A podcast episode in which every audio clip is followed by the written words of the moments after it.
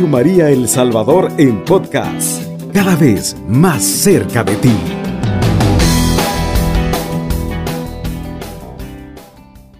Muy buenas noches, estimados radioescuchas de Radio María. Esta noche de lunes bastante lluviosa acá en la capital, en nuestra querida capital de San Salvador.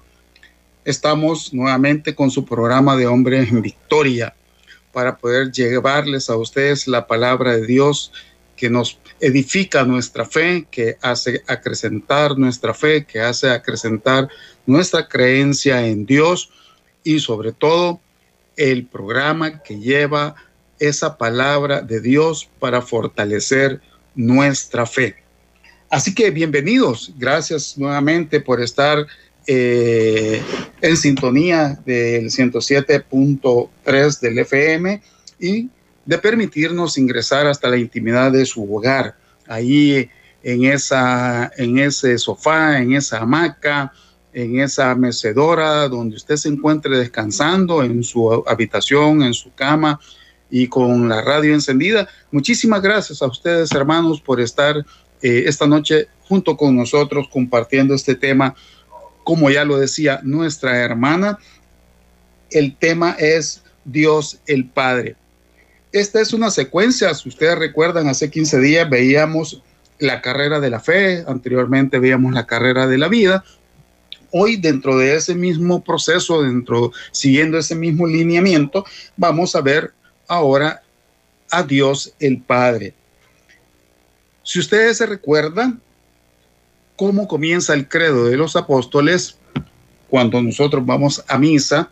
Recordemos que tenemos el credo corto, el credo largo, y está eh, este que es el credo de los apóstoles, comienza con la frase diciendo, creo en Dios Padre Todopoderoso, Creador del cielo y la tierra.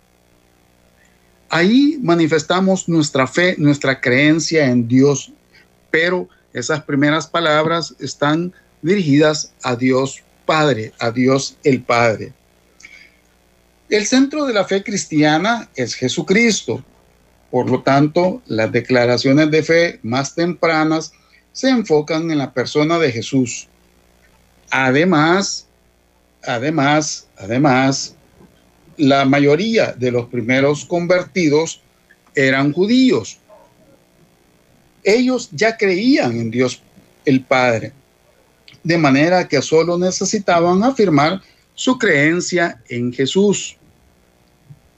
Hacia el año 100, ya de nuestra era cristiana, en el año 100 después de Cristo, sin embargo, una mayor concurrencia de no judíos comenzó a fluir hacia la iglesia, comenzó a crecer la iglesia, comenzó a agrandarse nuestra iglesia en, allá por, por el año 100 de nuestra era cristiana. Ya no se podía dar por sentado que los convertidos tuviesen una clara comprensión del monoteísmo o creencia en un solo Dios. La mayoría de estos convertidos anteriormente habían creído en muchos dioses, sobre todo porque venían de pueblos paganos se necesitaba cierta instrucción básica para poderlos inducir a nuestra iglesia, al cristianismo, para que pudieran seguir a Jesús. Lo que nosotros conocemos como el querigma que ocuparon los apóstoles para poder convertir a todas las personas que quisieran seguir a Jesús como su Señor y su Salvador. En ese entonces, cuando un nuevo convertido era bautizado, se le hacía una serie de preguntas. Y estas preguntas se convirtieron en la base de las declaraciones del famoso credo de los apóstoles con el cual hemos comenzado este programa.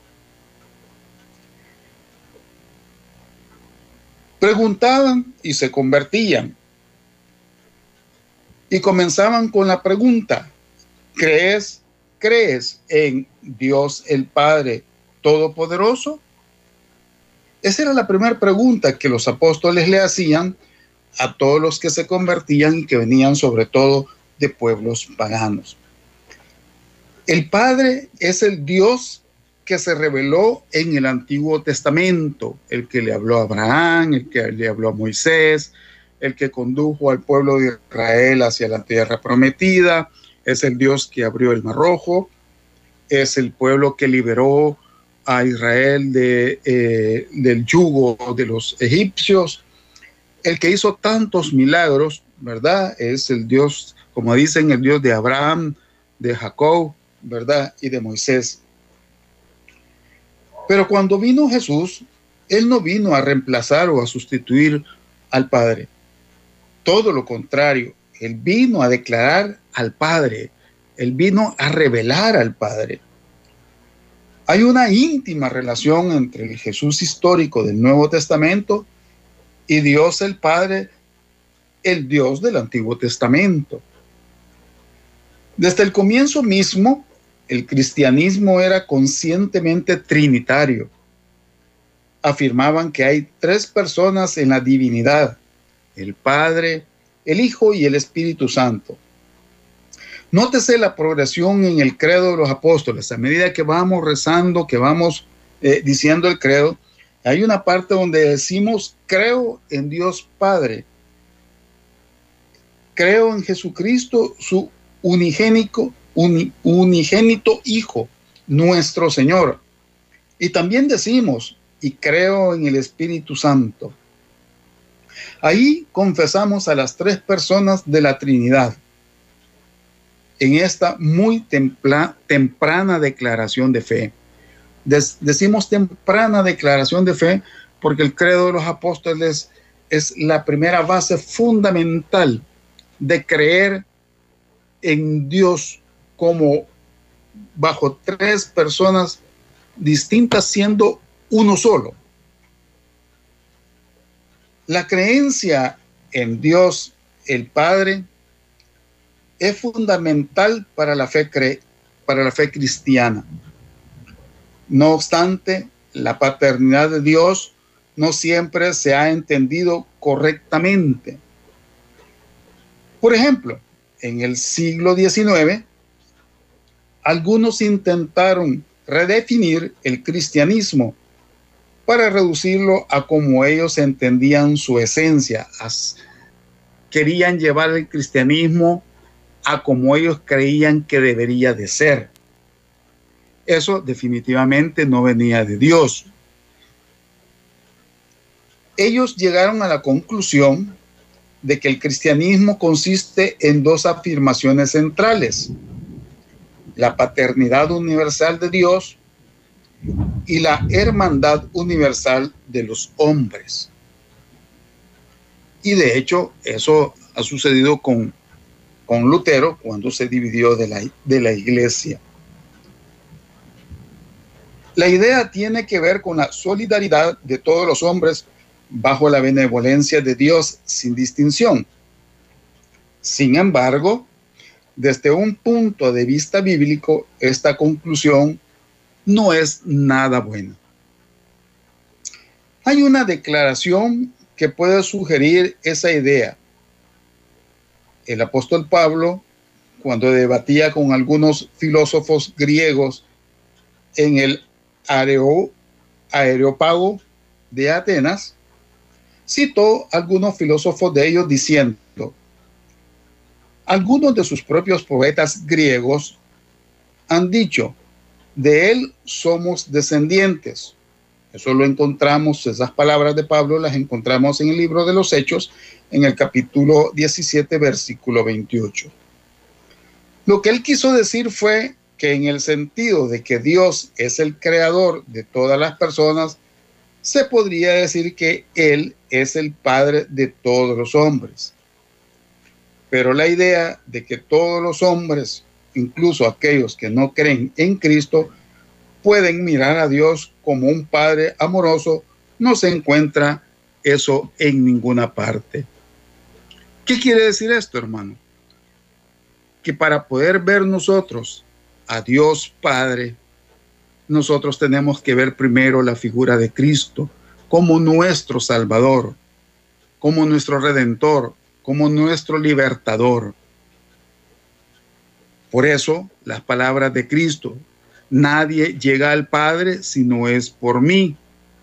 Yo soy el camino, la verdad y la vida. Entonces, por lo tanto, hermanos, Cristo, que es Dios mismo, Dios hecho hombre, la palabra hecha, carne, es el medio y es el único medio por el cual nosotros podemos llegar hacia el Padre. En programas anteriores hemos visto cómo Cristo, dando su vida por nosotros en la cruz y dándonos el aliento de la esperanza de la resurrección, nos invita a que podamos amarle, a que podamos entenderle, a que podamos comprenderlo, si, si así le queremos llamar, para poder entender al Padre y para poder llegar al Padre. Recordemos que Cristo es el conciliador, es el mediador. Yo no puedo llegar hasta el Padre, yo no puedo obtener el perdón del Padre por mis pecados, yo no voy a poder entrar al reino de los cielos si no es que realmente hago la voluntad de Cristo si yo realmente no hago lo que Cristo me está pidiendo y lo que me está enseñando. Por eso Dios se hace hombre para darnos el ejemplo de cómo debemos de actuar, de cómo debemos de pensar, de cómo debemos de hablar. Cristo es realmente el medio por el cual nosotros llegamos al Padre. Es Dios mismo, pero en dos personas diferentes.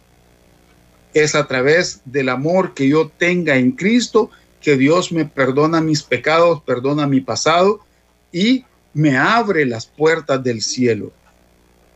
Es importante poder distinguir esto, hermanos, para poder tener nuestra fe bien cimentada y fuerte. Y si ustedes están oyendo Radio María desde más temprano, el programa anterior al de Hombres en Victoria decía de que la única iglesia, la única iglesia verdadera es la, la que es fundada por nuestro Señor Jesucristo. Ahí está nuestra fe. Vamos a una pausa musical y ya volvemos. Radio María El Salvador, 107.3 FM, 24 horas.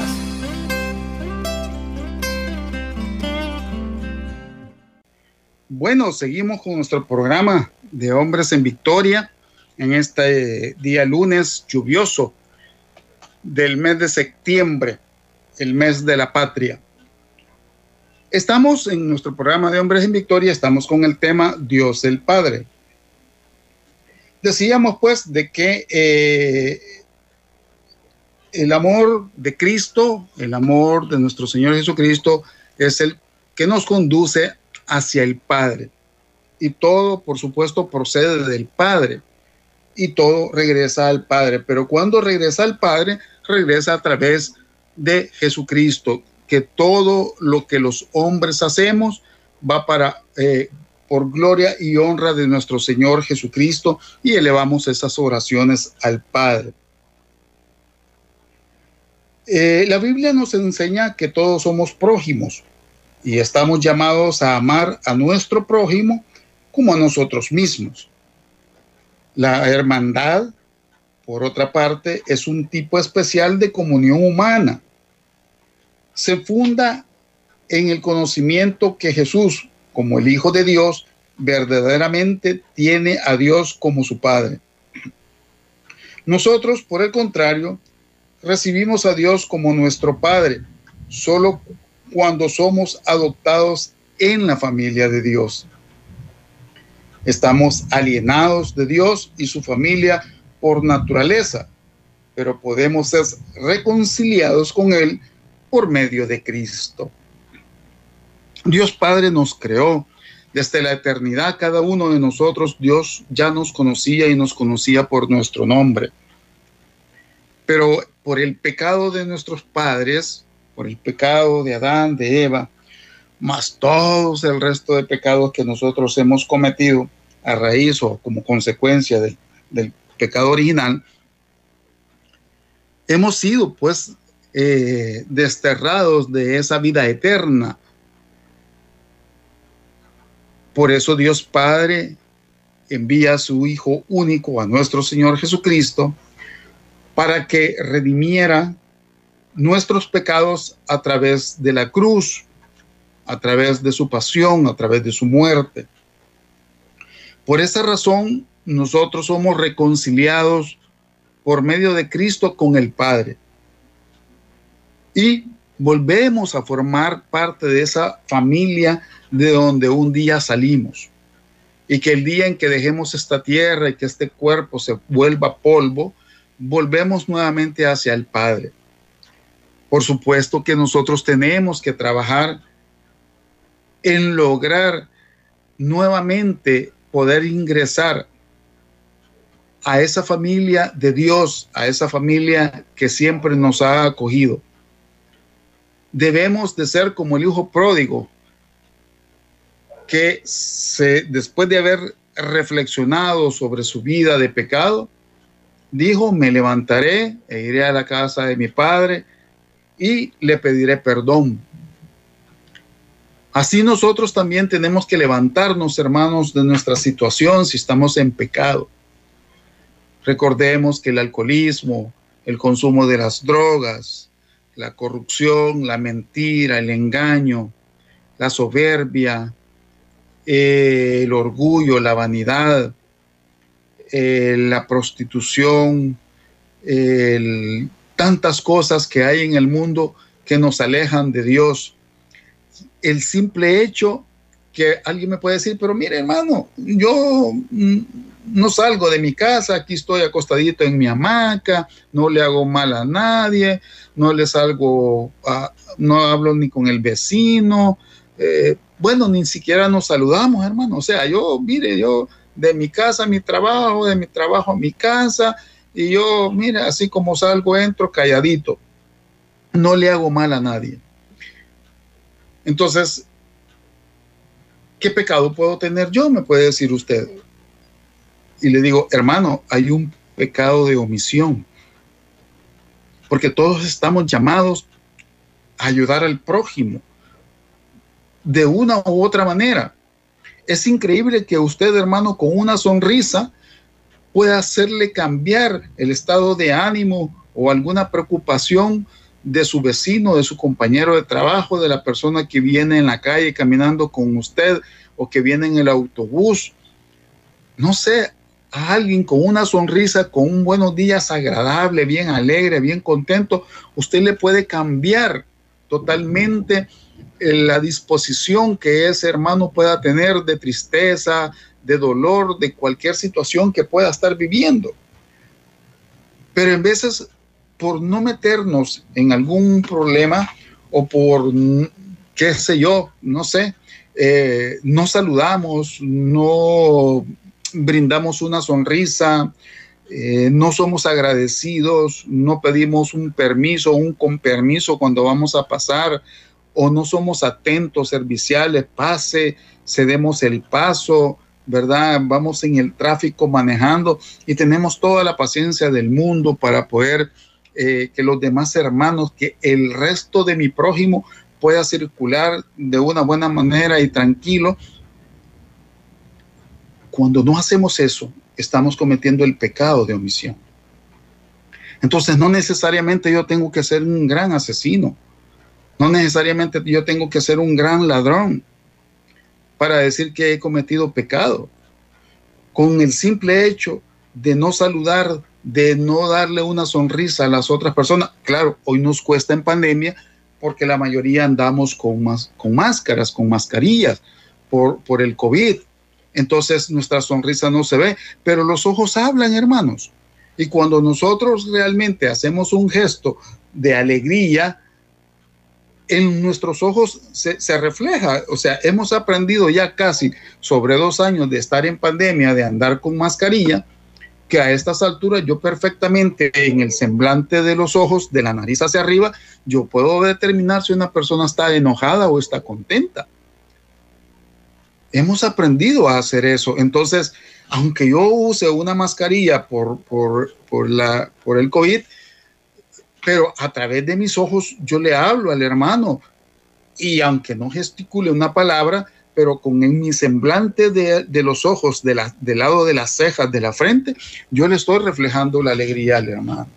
O sea que sí podemos hacerlo, aunque estemos con mascarilla, sí podemos hacerlo. Pero si lo dejamos de hacer, cometemos pecado de omisión. Eh, la, la, infidelidad es, eh, también son una forma, otra manera de estar en pecado. Cuando mentimos, cuando no decimos la verdad, estamos pecando. Todas esas cosas nos alejan realmente del amor de Dios. Y es a través de Cristo, a través de la persona de nuestro Señor Jesucristo, que llega Él como mediador, como salvador, y nos llega a donde nos lleva hacia donde el Padre nos dice, mira, papá, aquí te traigo a Salvador, aquí te traigo a María, aquí te traigo a René, aquí te traigo a Antonio, quienes han hecho lo que yo les he dicho. Por lo tanto, como ellos han hecho lo que yo les dije, han hecho también tu voluntad, porque tú y yo somos lo mismo, somos un mismo Dios. Por lo tanto, estos pueden entrar al reino de los cielos.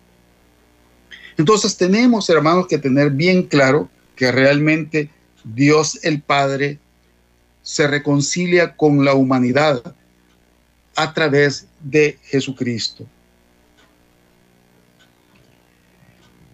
Los opositores de Jesús reconocían lo radical que era pretender que Dios era el Padre de uno. De hecho, cuando Jesús llamó a Dios su Padre, ellos querían apedrearlo por blasfemia. Esto lo encontramos en el Evangelio de San Juan, en el capítulo 5, versículo 18. En el Padre Nuestro, cuando Jesús instruye a sus seguidores o a sus apóstoles cómo orar, comienza diciendo Padre nuestro. Los estaba invitando a la íntima relación que él goza con el Padre. Esta era una enorme innovación. No obstante, hoy es tan común que los cristianos oren a Dios como su Padre, que lo damos por sentado y pasamos por alto la relevancia y el privilegio de dirigirse, de dirigirse a Dios como nuestro Padre. Nosotros lo vemos tan natural, Dios Padre, ah, Dios Hijo, pero la realidad de las cosas es que Jesús le tenía un amor o le tiene un amor tan profundo a su Padre toda la vida, ¿verdad? Yo he venido aquí a hacer la voluntad de mi Padre siempre, en cada vez que Jesús hablaba, ya sea con sus discípulos o con la gente que le seguía para escuchar sus prédicas, Jesús siempre se dirigió al Padre. Y si ustedes ven más de alguna película de Jesús, se van a dar cuenta que Jesús, sobre todo a la hora que se iba a descansar, siempre elevaba su vista al cielo y le daba gracias al Padre por ese día que había vivido. Si se, asume que la esencia de la religión es la paternidad universal de Dios y la hermandad universal de los hombres, también se pasa por alto la relevancia de la invitación a estar en la presencia de Dios y dirigirse a Él como Padre.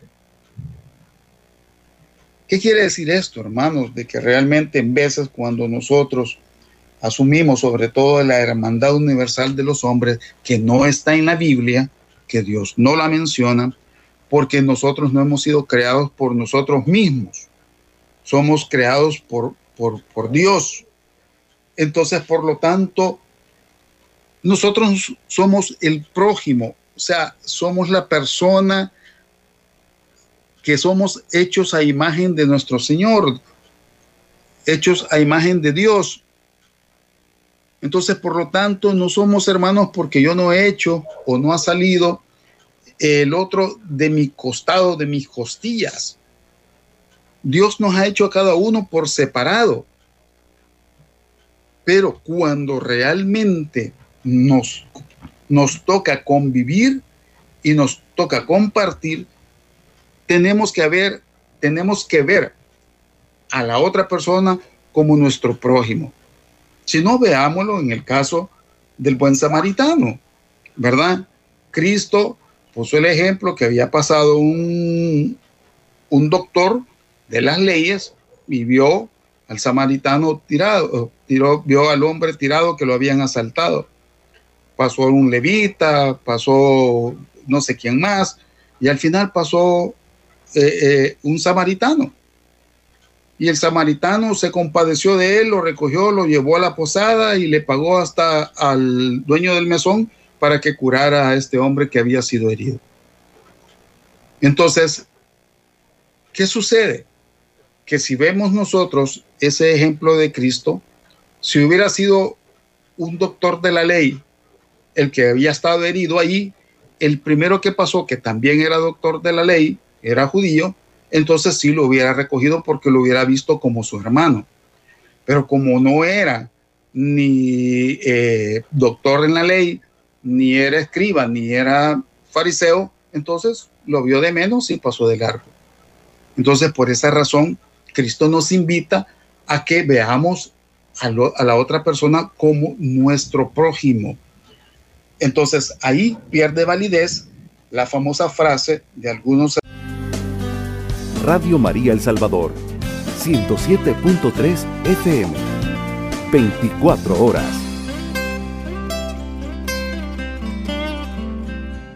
Hermanos separados de la universalidad de la hermandad de los hombres.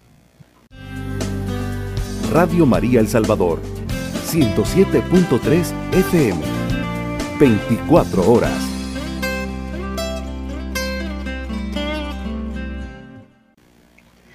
Seguimos con nuestro tema de Dios el Padre en esta noche eh, en que estamos en el programa de Hombres en Victoria.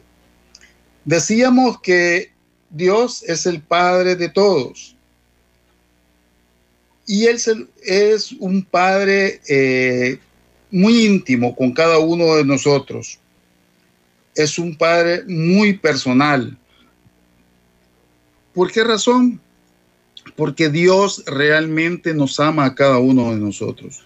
Nos hizo a, imagen y semejanza de Él y eh, nos tiene en su amor paternal eh, como sus mejores hijos. Por supuesto, como cualquier papá, Dios también corrige a sus hijos. Yo creo que nadie, en mi caso particular, eh, como papá, también he tenido que corregir a mis hijos llamarles la atención en algún momento cuando se me han desviado de las pautas normales de comportamiento, cuando se han salido eh, del guacal, como decimos nosotros en buen salvadoreño. Así es Dios Padre con nosotros también. Nos corrige, nos llama la atención, pero al mismo tiempo nos perdona porque Él es rico en misericordia. Y como dice Juan 3.16, tanto amó Dios al mundo que envió a su Hijo único a que muriera por, por, nuestros pecados, a que liberara al mundo de los pecados. Se pueden imaginar el amor tan grande de Dios Padre que fue capaz de enviar a su Hijo único, a nuestro Señor Jesucristo, para que realmente nosotros pudiéramos ser salvos. Esa es la importancia de poder entender cuál es el papel fundamental de, Dios Padre. Los primeros judíos tenían bien claro, ¿verdad?, de la existencia de un Dios personal con quien tenemos una relación personal. No pronunciamos nuestras oraciones a un Dios impersonal o distante. Es un Dios que está con nosotros en cada momento, a la par nuestra, que nos escucha en cualquier lugar donde estemos. Está así, como dice por ahí un anuncio de un, de un banco en El Salvador, es un, un Dios 24/7. Está las 24 horas del día y los 7 días de la semana listos a escucharnos, a amarnos, a protegernos, a ayudarnos, a darnos todos los eh, tips que nosotros necesitamos para poder sobreponernos en las dificultades de esta vida. Dios nos ama, hermanos, con amor infinito, con un amor inmenso.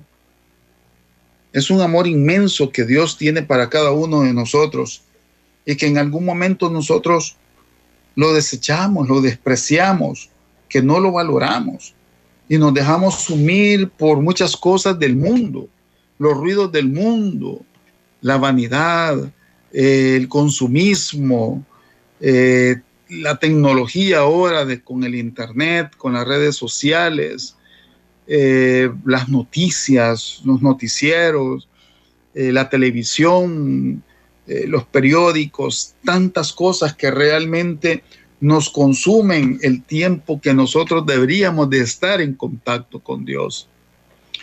Muchas familias desintegradas porque no oran, porque no rezan, Muchos jóvenes completamente perdidos porque no han tenido la enseñanza o la guía de sus padres para poder amar a Cristo.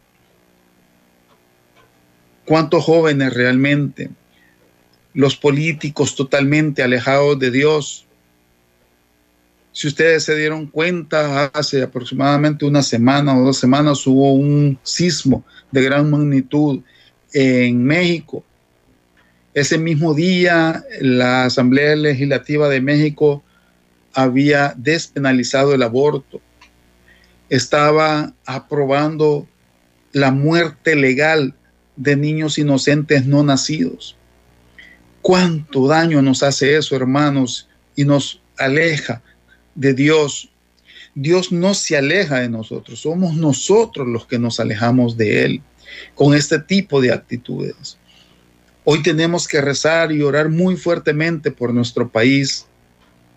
Tenemos que pedirle a Dios que ilumine a nuestros gobernantes, que le dé la sabiduría, esa sabiduría santa que viene de Cristo, que viene de Dios, para que las decisiones sean para el bien de todo el pueblo.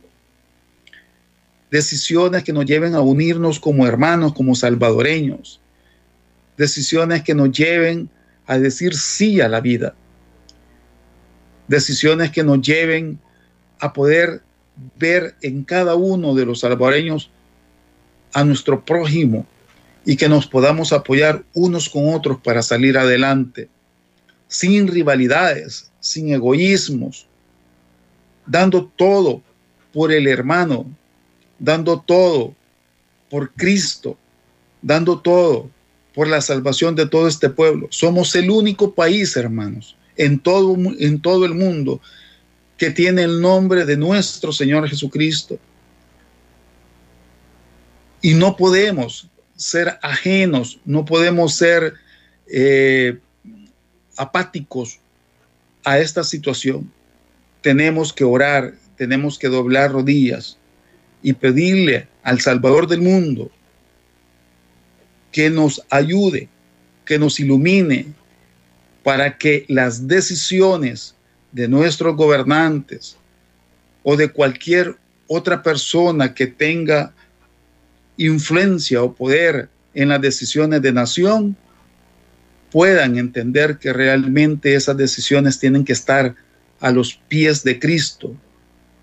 Decisiones que deben de subir como una oración hacia Dios Padre para que podamos vivir en paz y sobre todo para que la gracia de nuestro Señor esté en este país. Es un país pequeño, con gente muy, pero muy trabajadora, que necesita realmente poder progresar y que podamos ser luz del mundo, que nos podamos distinguir en todo el mundo como un país donde se vive con toda la tranquilidad, con toda la paz, con toda la honestidad, con toda la verdad que puede existir en el mundo.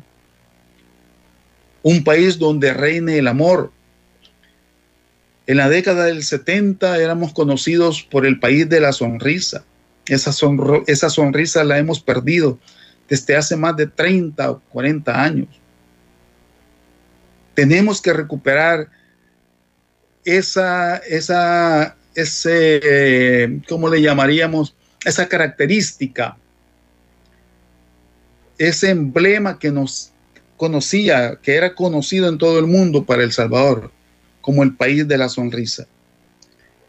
Tenemos que entender que todo viene de Dios Padre y que es a través de nuestro Señor Jesucristo que realmente debemos de hacer eco y hacer propia las palabras del Evangelio para que podamos poder entender y comprender cuál es el camino de la salvación.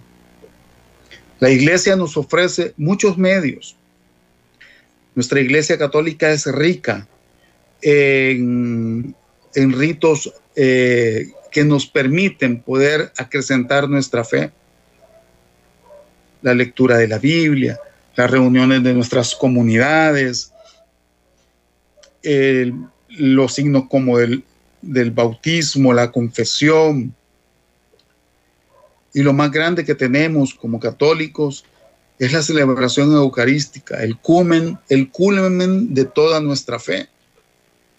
Celebrar la pasión y muerte de Cristo en ese momento en que el sacerdote consagra la hostia es volver a recordar nuestra salvación a través del sacrificio de Cristo en la cruz, que se vuelve a realizar, se vuelve a recordar en, el momento de la consagración del pan y del vino.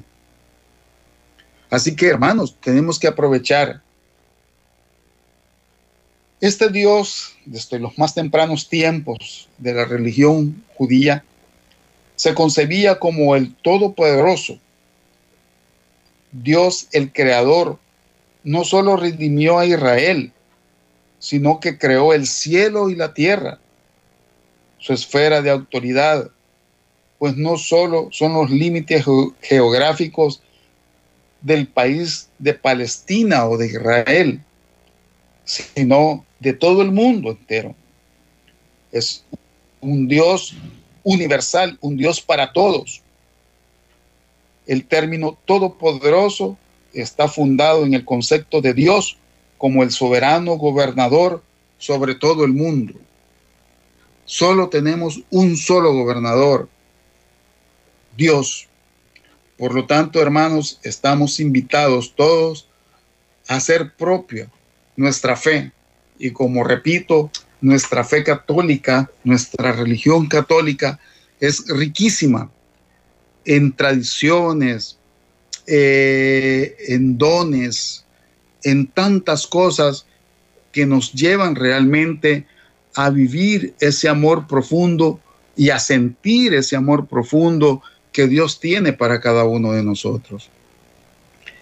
Hermanos, sintámonos dichosos de que somos parte de esta iglesia y que Dios nos ama profundamente y que Cristo ha sido nuestro redentor, es el que nos libera de todos los pecados y el que nos lleva hacia Dios Padre.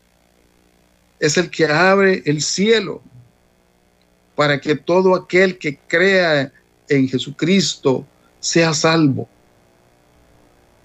Hermanos, no desaprovechemos esta oportunidad. Que nuestra fe crezca cada día en Cristo que nuestra fe crezca cada día en Dios Padre, que nuestra fe crezca cada día en el Espíritu Santo. Ese Espíritu Santo que hay por momentos nos da fuerza, nos impulsa y nos lleva a decir Abba Padre.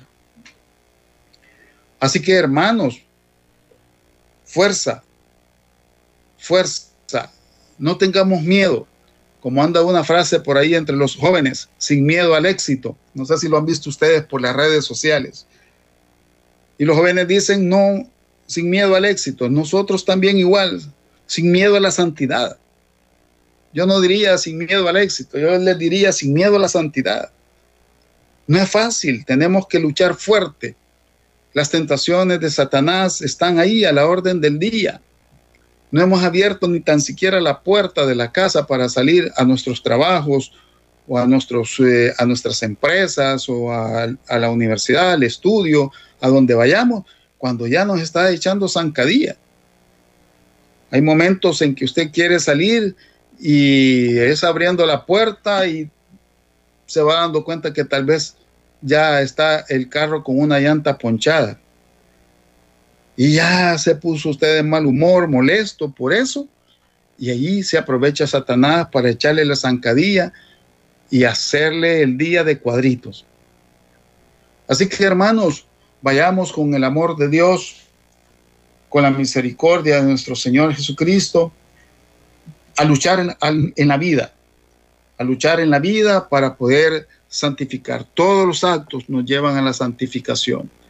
No necesariamente tenemos que estar eh, de rodillas 24 horas ahí en una iglesia eh, orando para lograr la santificación. La santificación, hermanos, se logra en el día a día. Nosotros los laicos estamos llamados a buscar la santidad en el día a día, con nuestras actividades. ¿Cómo? Ah, bueno, haciendo bien nuestro trabajo, haciendo bien eh, lo que nos piden que hagamos en las empresas donde trabajamos, haciendo bien lo que nos gusta, haciéndolo con alegría, con entusiasmo, con dedicación, siendo detallistas. Todo eso nos lleva a la santificación.